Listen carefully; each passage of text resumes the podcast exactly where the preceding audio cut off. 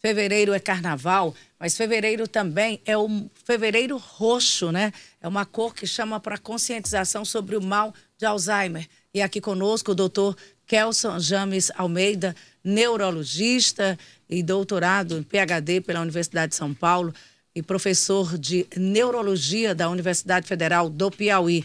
Com vocês aí novamente. Para a gente alertar sobre o Fevereiro Roxo, o que é, importante dizer para quem está nos ouvindo e vendo através das plataformas, doutor Kelso? O que é, importante saber sobre o mal de Alzheimer? É, sobre a doença de Alzheimer, é importante falar que é uma condição demencial, é uma situação em que o paciente perde as suas funções cognitivas, a capacidade de realizar atividades, né?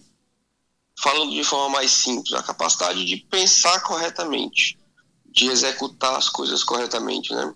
É uma doença da idade, acontece na maioria das vezes após os 65 anos, e a gente tem como prevenir e como tratar, né? Então é importante nessa meio de conscientização trazer para a população a importância do diagnóstico precoce. Doutor Kelso, bom dia, Luciano.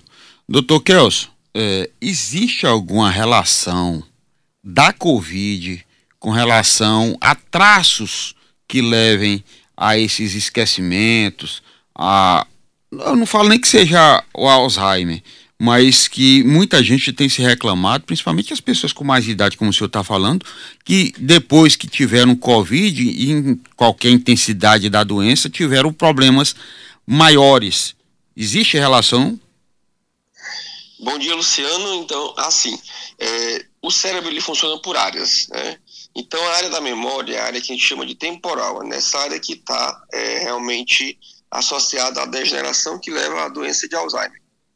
É, só que existe uma outra área, que é uma área da frontal, essa área da frente, que ela é responsável para a gente fazer, por exemplo, uma coisa atrás da outra, um planejamento. E muitas vezes, quando você tem um problema nessa área frontal, não na área temporal, você tem essa dificuldade de planejar, de fazer as coisas uma atrás da outra, e aí a queixa do paciente é esquecimento mas é um esquecimento diferente do esquecimento da doença de Alzheimer. Então surgiram algumas pesquisas, alguns estudos que acompanharam pacientes com Covid longo ou com sequelas após o Covid, ficaram internados em UTI e observou-se que esses pacientes eles têm, de fato, uma lesão frontal, que é diferente da lesão que acontece na doença de Alzheimer na fase inicial, que no caso seria uma lesão temporal, mas a queixa termina sendo de problema de esquecimento. Então, por exemplo, aquela senhora que esqueceu a panela no fogo, mas ela esqueceu a panela no fogo não porque ela tem problema de memória da doença de Alzheimer, porque ela não conseguiu planejar realizar uma atividade atrás da outra. Então, de certa forma, é um problema cognitivo também, mas um pouco diferente. Entende?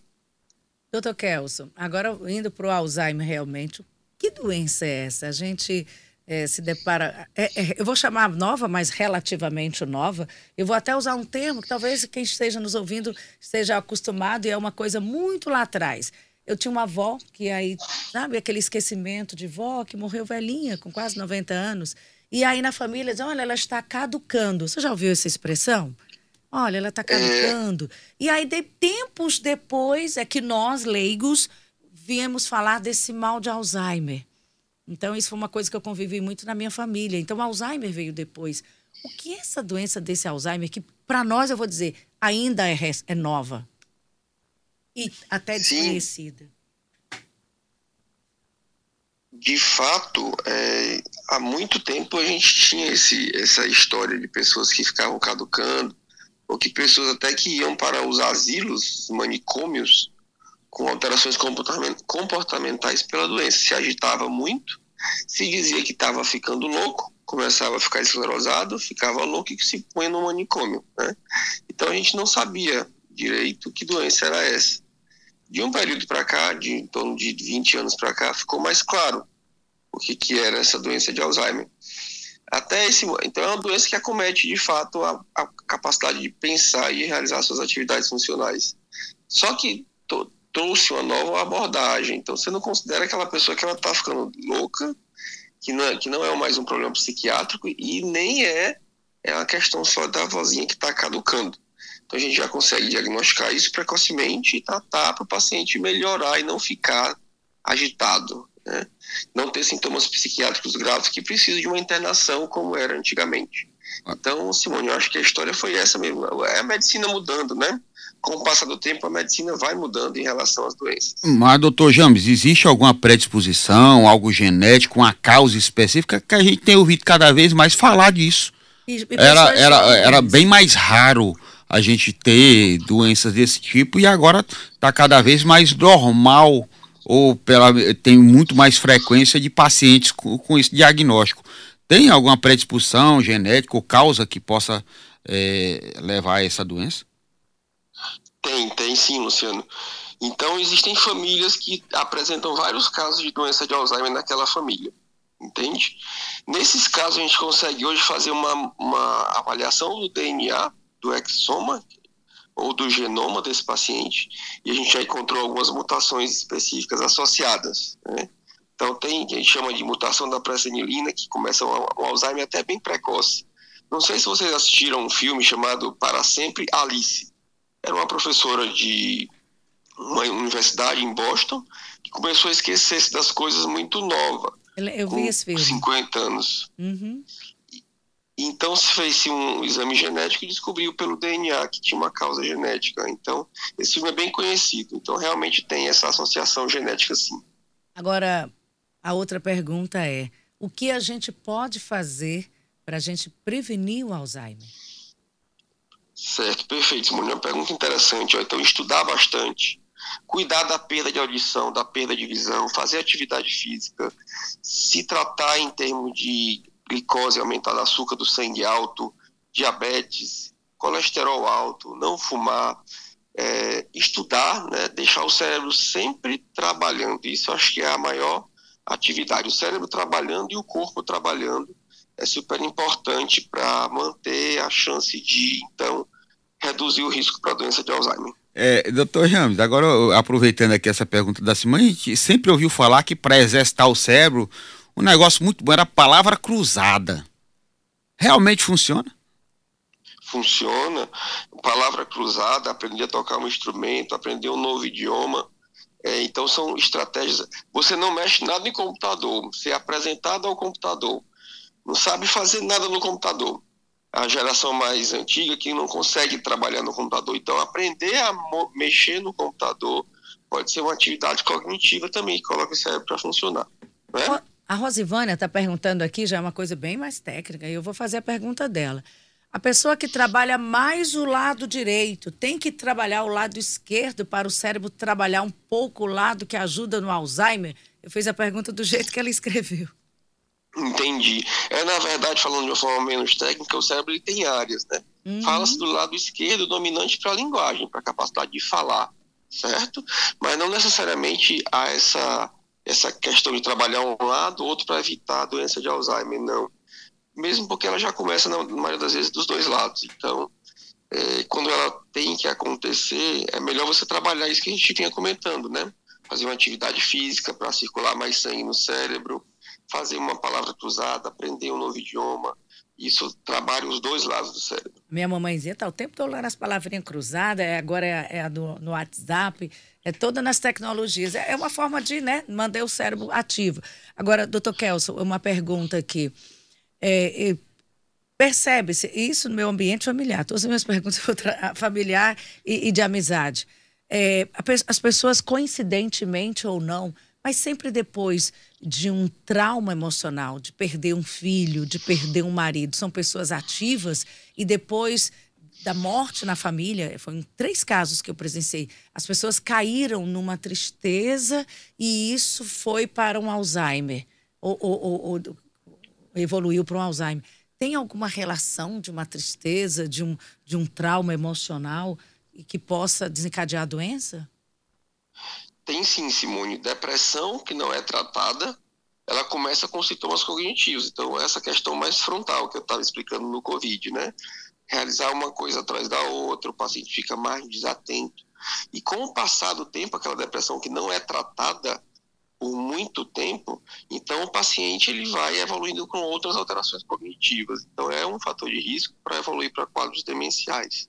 Então deve ser tratado precocemente sintoma de tristeza, com psicoterapia, com psicólogo, com psiquiatra, e desde que já comece com esses esquecimentos mais sérios, a procurar um neurologista. O interessante é que hoje a gente tem uma medicação que ela foi liberada nos Estados Unidos, um anticorpo monoclonal chamado lecanumab, que ele é a única medicação que de fato vai tratar a doença. As medicações que nós temos hoje, elas tratam os sintomas psiquiátricos, ou seja, o paciente não ficar agitado. Mas essa medicação nova, ela deve chegar no Brasil em pouco tempo. A gente não tem tanta experiência porque ainda não chegou no Brasil, mas assim que chegar a gente vai tentar, a gente vai prescrever para os pacientes, né? Deve ser uma medicação cara, a depender dos custos, nós vamos prescrever e vamos observar de fato se há uma melhora ou não. É, doutor, é uma esperança. Doutor James, quando você falou aí da casa de ansiedade e depressão, é, quando tem algum caso desse que a gente tem proximidade, a primeira menção é tentar colocar a pessoa para interagir, levar para passear, dar uma atividade. É, o que, que, poderia ser recomendado para pessoas? O senhor falou que tem um tratamento medicamentoso, mas no comportamental, o que, que pode ser feito para tentar tirar uma pessoa dessa situação, ansiedade, depressão, para evitar chegar num mal maior? É, a pessoa com ansiedade, uma crise de pânico, tudo que ela não quer é ir para a rua ou entrar em contato com aquele, aquele, aquela ameaça que ela sente, né? Às vezes para você, não, você não é uma ameaça escutar um barulho alto, mas para essa pessoa pode ser. É, e quem está com depressão fica muito apático, muito abúlico, sem vontade de fazer as coisas. Então, às vezes, em tirar a pessoa de casa à força é até mais agressivo, né? Pode até tratar, trazer mais desconforto para esse paciente. Então, o mais correto mesmo é procurar ajuda com um profissional é, capacitado. Então, a gente tem serviço de psicologia, psicólogas que podem ajudar. Procurar uma psicóloga, até por livre demanda, para que a psicóloga converse. No Piauí a gente tem muito preconceito. Ah, eu vou procurar uma psicóloga, eu vou procurar uma psiquiatra. Eu não estou nem ficando doido, isso não existe. Né? Então, hoje em dia, é importante você fazer psicoterapia com a psicóloga, procurar uma psiquiatra. E aí, então, vendo quais são as estratégias que podem ser feitas, se vai precisar de medicamento ou se só com terapia, com conversa, resolve. O que é importante é que isso precisa ser tratado. Em Teresina, a gente tem um dos maiores índices de suicídio do Brasil. E isso, é, às vezes, é colocado por baixo do, do tapete. Então, há de se levantar mesmo a hipótese, a família procurar ajudar para evitar perder esse parente, né? Para essa questão que é, que é bem grave. Doutor Kels, temos perguntas aqui, um áudio eu vou colocar para o senhor ouvir.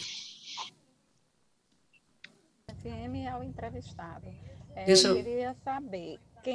Eu vou, eu vou colocar aqui melhor, vou melhorar aqui para o senhor conseguir ouvir. É, Simone, todos a Teresina FM é o entrevistado. É, queria saber quem tem labirintite tem tendência a ter Alzheimer? Pessoa que sofre de labirintite ou não tem nada a ver uma coisa com a outra? Doutor Kelson? Provavelmente não. É, labirintite é uma lesão do tronco cerebral ou do ouvido, né? E o paciente ele não tem é, associação com o risco aumentado para demências. Mas labirintite é desconfortável, então precisa tratar para não passar passar dificuldades no dia a dia, né? Tá certo. É, tem umas perguntas aqui para o doutor Kelson. Não, acho que essa foi essa pergunta. Tem a Rosivânia do lado direito. E aqui a gente agradece o doutor Kelson, Kelson James Almeida, neurologista, falando sobre o Fevereiro Roxo, que é um momento também para conscientizar e chamar a atenção sobre o mal de Alzheimer. Essa conscientização passa inicialmente, como tudo na vida, pelo conhecimento e pela informação. Obrigada, doutor Kelson. Boa terça-feira para o senhor. Muito obrigado, Simone e Luciano. Um bom dia aos ouvintes da Teresina FM. Estamos à disposição. Um grande abraço.